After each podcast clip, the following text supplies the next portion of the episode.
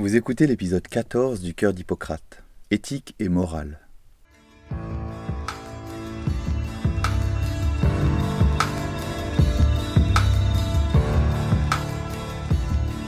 Bonjour chers auditeurs. Aujourd'hui je voudrais aborder avec vous la notion d'éthique et de morale. Qu'est-ce que l'éthique? Qu'est-ce que l'éthique médicale? La bioéthique? Quel lien et quelle différence avec la morale? Écoutez cet épisode en gardant dans un coin de votre tête la grande question philosophique qui sous-tend tout le débat. Existe-t-il un principe universel?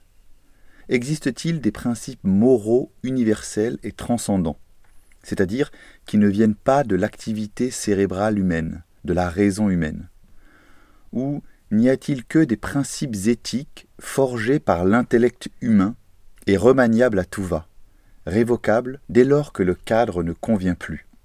En d'autres termes, les règles du bien et du mal sont-elles forgées de l'extérieur, par un Dieu, une entité extérieure à l'homme, ou bien sont-elles composées de l'intérieur par les hommes eux-mêmes, le contexte et l'environnement dans lequel ils évoluent?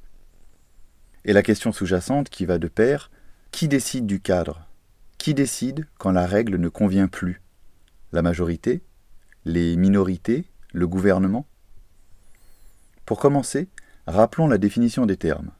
À première vue, étymologiquement, éthique et morale présentent la même signification. Éthique vient du terme grec ethos, qui veut dire les habitudes, les mœurs. Morale vient du latin moralis, qui est également traduit par les habitudes et les mœurs. Étymologiquement, donc, il n'y a pas de différence. Cela ne nous aide pas vraiment. Mais concrètement, lorsque nous les utilisons dans nos réflexions et dans nos débats, on perçoit bien que ces deux termes, éthique et morale, sont employés dans des champs différents et recouvrent des significations bien différentes. Dans le sens courant, l'éthique, c'est l'ensemble des caractères communs, des habitudes communes à un groupe d'individus appartenant à une société. L'éthos, c'est la manière d'être social d'un individu, le comportement, ses vêtements. Donc c'est la manière d'être social d'un individu envisagé dans sa relation avec les autres, sa relation politique, dans sa relation avec sa classe sociale, sa société. L'éthique ne se définit donc que par rapport à une société, à un groupe d'individus, à une situation bien concrète, sociale ou sociétale. Et on verra que ce n'est pas le cas de la morale. C'est Aristote, dans son éthique à Nicomaque, qui pose les bases de cette définition de l'éthique, en l'associant à la politique. Il y définit la politique comme la science d'un souverain bien et définit les normes du bien et du mal en rapport avec les normes politiques qu'il appelle normes éthiques. Un comportement est donc dit éthique lorsqu'il est politiquement correct, c'est-à-dire lorsqu'il suit un bien pour la cité dans un cadre politique, un cadre rationnel et raisonnable. Pour enfoncer le clou, l'éthique et donc un raisonnement sur ce qu'il faut faire dans un cadre concret, rationnel. L'avantage est que ce cadre éthique semble donc pouvoir se mouvoir, être adaptable à telle ou telle situation concrète, tel ou tel désir de liberté d'un individu. Mais l'inconvénient, par voie de conséquence, est que cette éthique, ce cadre éthique, ne peut donc pas constituer un cadre solide et un socle universel. Dans le sens commun, la morale, elle, semble provenir de normes extérieures à l'homme. La morale semble prendre racine dans un système de croyances ou de traditions extérieures à l'homme, à partir duquel est proposée une norme du bien et du mal. La morale propose donc un cadre, des règles immuables, qui fixent les grandes lignes directrices pour tendre vers le bien ou vers le mal cadre qui ne change pas en fonction du contexte sociétal ou individuel, cadre qui reste intact, impassible, même face à toutes sortes de considérations, d'émotions ou de situations dans laquelle est plongée la société ou la personne. On ne peut se jouer de la morale. On ne peut jouer avec les contours de la morale, même si c'est triste, même si c'est parfois difficile. La morale, par définition, se doit de fixer le cadre. Son rôle est de fixer le cap. et de le maintenir dans n'importe quelle situation. C'est à l'homme de s'adapter à la morale, et non pas à la morale de s'adapter aux désirs humains. C'est l'image du phare dans la nuit, ce point fixe lumineux qui ne bouge pas, mais qui permet de se diriger. Alors que l'image de l'éthique serait celle du capitaine qui barre le navire dans la tempête et qui tente de maintenir à sec le vaisseau et de le faire arriver à bon port, en s'étant appuyé justement sur le phare dans la nuit, sur la morale. Sur cette image, vous voyez que le phare n'a pas bougé, il ne s'est pas déplacé, rapproché pour faire plaisir au capitaine et pour l'éclairer davantage. Et heureusement, car si le phare s'était déplacé, il n'aurait plus indiqué la bonne direction et aurait peut-être conduit le bateau sur un récif. Si le phare s'était déplacé, si la morale se déplace, il aurait perdu sa fonction même, sa mission, son utilité, qui est justement d'être fixe, pour baliser et mettre les bateaux sur le bon chemin, mettre les hommes sur le bon chemin. La morale est faite pour mettre les hommes sur le bon chemin. Pour avancer dans la différenciation entre ces deux termes, éthique et morale, nous pourrions imaginer une représentation en 3D, relief. L'éthique s'intéresserait alors à la dimension horizontale de la réflexion sur les comportements humains, alors que la morale aborderait les mêmes sujets, mais dans une dimension plus verticale, transcendantale. Bien sûr, la différence entre éthique et morale n'est peut-être pas si nette, c'est tout le problème. Et il semble important de rappeler que toute morale, religieuse ou autre, a été structurée, façonnée par le temps, les générations et l'histoire, en partie par une discussion rationnelle, et qu'elle garde en souci de s'adapter à l'histoire contemporaine des hommes, aux problématiques de sociétés actuelles. Par exemple, la morale de l'Église est en perpétuel mouvement, questionnement, cheminement. Oui, le Vatican possède ses comités d'éthique et remet en question, quand il faut, la morale, pour une meilleure compréhension et adaptabilité, mais sans jamais toucher, bien sûr, au cadre fondateur de cette morale, les textes sacrés et l'amour, pour la religion catholique.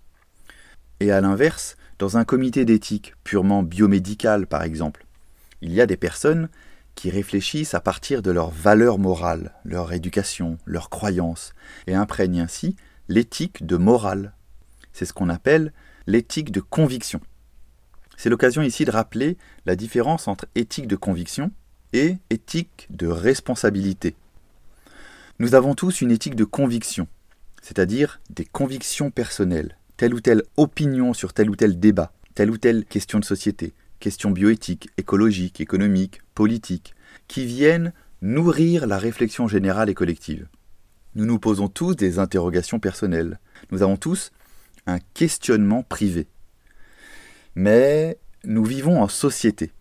Et dans cette société, il nous faut trouver des règles pour harmoniser le vivre ensemble, à travers un questionnement commun.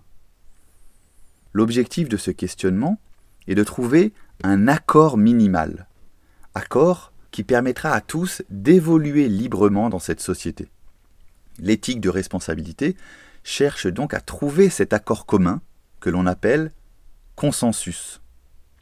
En d'autres termes, l'objectif de tout comité éthique est de faire la synthèse des éthiques de conviction personnelle pour définir une éthique de responsabilité commune. Mais le paradoxe est que c'est également à partir de cet accord minimal que les problèmes de positionnement philosophique commencent entre éthique et morale. C'est à partir de cette recherche de consensus que le conflit débute. En effet, certains pensent que l'éthique de responsabilité et les lois qui en découlent imposent un nouveau cadre consensuel à la majorité, mais cela sous la pression du diktat des minorités, qui revendiquent leur liberté.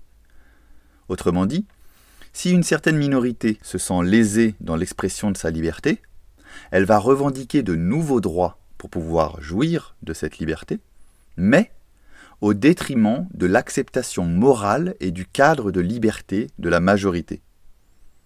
La question qui apparaît alors est l'éthique de conviction d'une minorité doit-elle s'imposer à l'éthique du plus grand nombre sur le seul principe de la recherche d'une éthique de responsabilité? Je vous laisse cogiter. En effet, plus il y a de liberté individuelle, personnelle, plus le cadre moral risque de voler en éclats. Certains pensent que la pluralité des points de vue ne peut pas être contenue dans une seule morale un peu trop rigide. Oui, l'éthique semble donc moins forte, moins directive et plus adaptative au cas par cas. Mais alors, en opérant comme cela, la société prend le risque de perdre sa consistance, de sa valeur, de son cadre, et prend le risque de se déliter complètement et de perdre le socle fondateur à l'origine même de cette société. Pour mieux comprendre, en théorie, tu ne tueras point.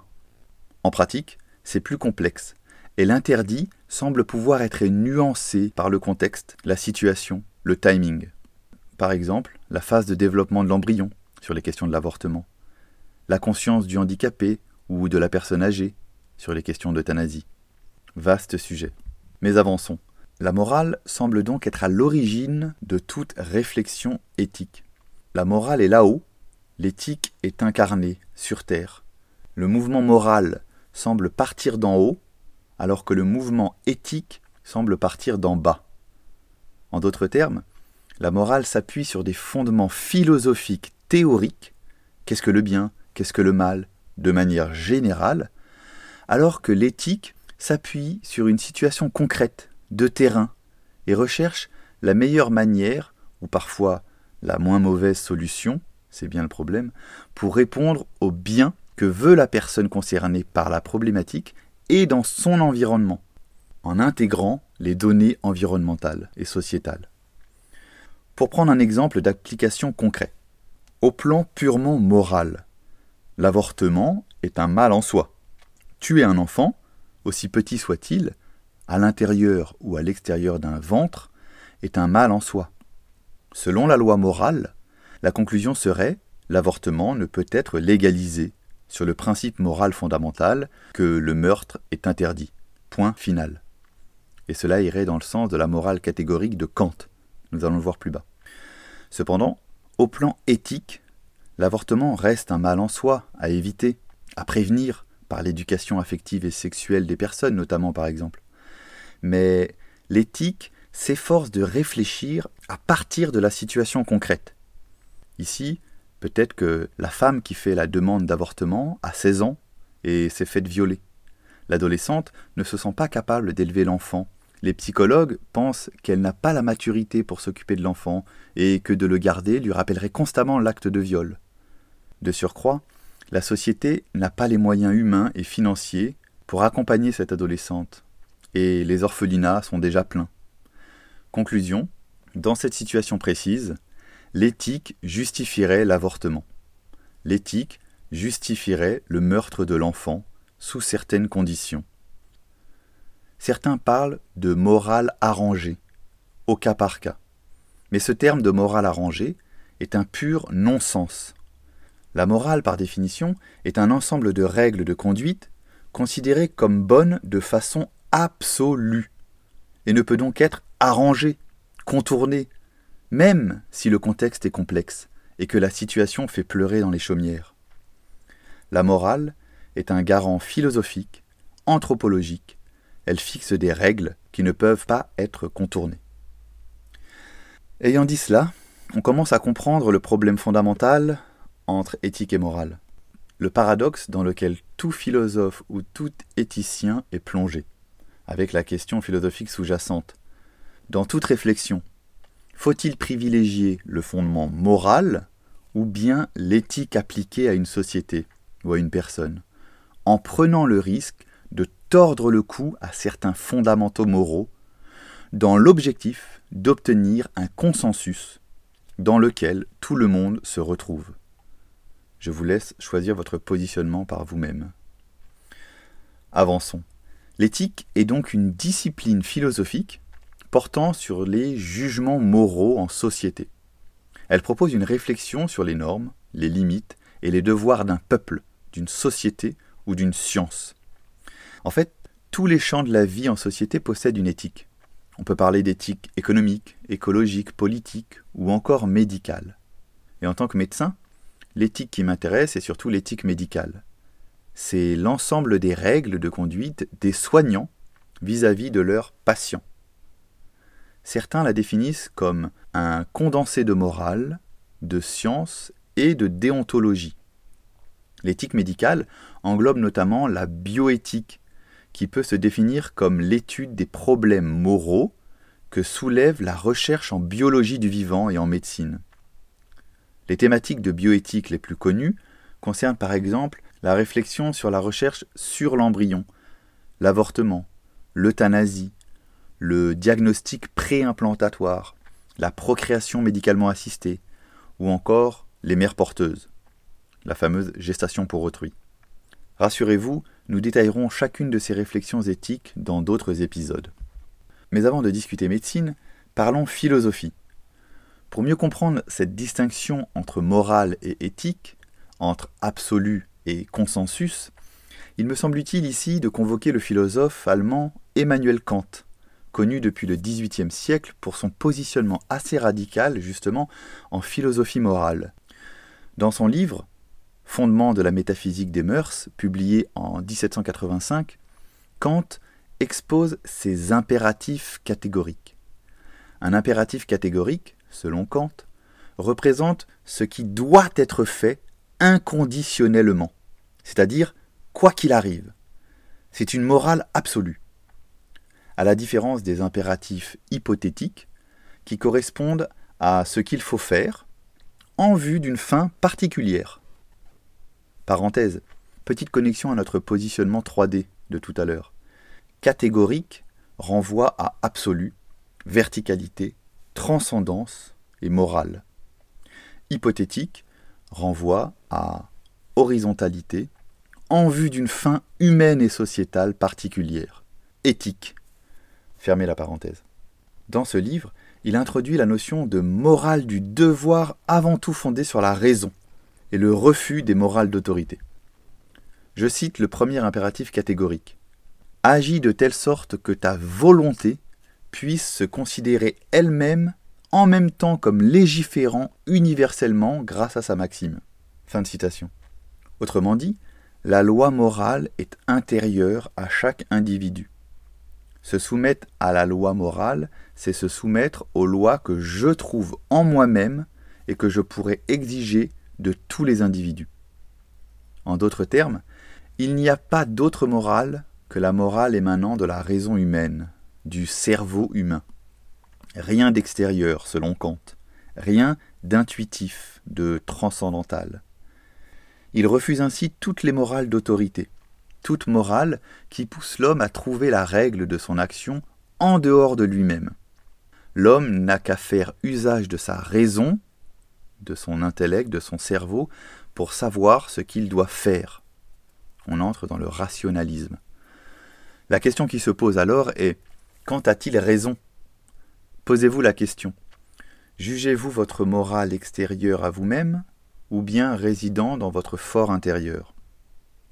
Je suis tout à fait d'accord avec Kant au sujet de l'intériorité de la morale et de son universalité. Mais je lui pose la question, qui est à l'origine de cette morale universelle? Qui est à l'origine de la raison humaine, du cerveau humain, et plus largement de la vie? Le deuxième impératif catégorique propose que chaque homme peut trouver en lui ce qu'il doit faire. Je cite Agis uniquement d'après la maxime qui fait que tu puisses vouloir en même temps qu'elle devienne loi universelle. C'est ce que l'on appelle le test d'universalisation. Avant de poser un acte, pour savoir si celui-ci est bon moralement, faites ce test d'universalisation en vous posant la question. Si toutes les femmes et les hommes posaient le même acte que moi, cet acte serait-il bon pour l'homme? Si oui, alors cet acte serait moralement bon. Prenons un exemple écolo qui parle à tous. Je me pose la question de savoir si de jeter un papier par terre est moralement bon. Test d'universalisation. Si tout le monde jetait un papier par terre et faisait comme moi, est-ce que je jugerais cet acte bon? Non. Donc cet acte n'est pas moralement bon. Donc je ne jette pas ce papier par terre. D'après Kant et ses impératifs catégoriques, Le devoir n'est donc pas relatif à chacun. Il ne varie pas selon les individus. Il ne peut pas être subjectif, propre à chacun. Il doit être universel. Kant suppose ainsi qu'il existe une raison universelle, mais que cette raison universelle est enfouie à l'intérieur de chaque personne, et que c'est à chaque personne d'aller la chercher, et non de se la faire imposer de l'extérieur, par une quelconque morale d'autorité. C'est uniquement par ce mouvement vers l'intérieur que la liberté de tous pourra être respectée. Liberté de chacun d'aller chercher vers l'intérieur la raison universelle qui le pousse vers le bien, et non pas de se voir imposer dans un mouvement venant de l'extérieur, brimant la liberté intérieure. Mais avançons. La morale de Kant n'est pas une morale conséquentialiste, bien sûr. Pour Kant, ce n'est pas l'action qui est morale, ni les conséquences de l'action, mais bien son intention, la volonté, l'intentionnalité qui est à l'origine de l'acte. Autrement dit, pour Kant, la morale revêt une obligation de moyens, mais pas de résultat. Il faut se donner les moyens de bien agir, en se forgeant une volonté de bien agir, une volonté qui se place à l'origine du bien agir, mais que les conséquences qui découlent de l'action posée ne peuvent être analysées moralement. L'exemple le plus connu, et qui nous crispe un peu, est celui du collabo français qui dénonce au SS une famille de juifs cachés dans la cave sur le principe de la morale de Kant, dit la vérité, le mensonge c'est mal, peu importe les circonstances. Tu dois dire la vérité à ce soldat SS, qui a les ressources à l'intérieur de lui-même de trouver le bien à partir de cette vérité, et choisir de ne pas emprisonner et tuer cette famille de juifs. Pour Kant, mentir à ce SS revient à lui retirer sa liberté de choisir le bien, revient à lui retirer la possibilité de choisir le bien, de changer, de grandir, d'évoluer vers cette morale universelle qui fera un jour triompher le bien universel. Certains d'ailleurs critiquent ce modèle kantien, trop attaché à la forme, trop éloigné du concret, des situations réelles. Pour Hegel, philosophe allemand contemporain de Kant, la moralité d'une action doit reposer sur l'évaluation de ses résultats objectifs. La morale aurait une obligation de résultat. Autrement dit, c'est à partir de la conséquence, du résultat, du fruit produit par l'action, que l'action est jugée bonne ou mauvaise. De même pour Aristote, l'action morale implique de mesurer la conséquence de nos actes dans chaque situation particulière. Pour Aristote, il y a obligation de moyens et de résultats. Il y a le discernement moral à l'origine et la sagesse pratique ou prudence correspondant à l'exercice d'une vertu intellectuelle qui permet d'agir le plus moralement possible dans chaque situation. On retrouve chez Aristote les valeurs absolues de la morale et les valeurs d'adaptabilité à chaque situation que propose l'éthique. Je vous laisse d'ailleurs avec le grand Aristote, qui je pense a trouvé le point d'équilibre qui permet la réconciliation entre éthique et morale. Éthique et morale sont deux disciplines philosophiques différentes, mais œuvrant toutes deux dans le sens du bien commun.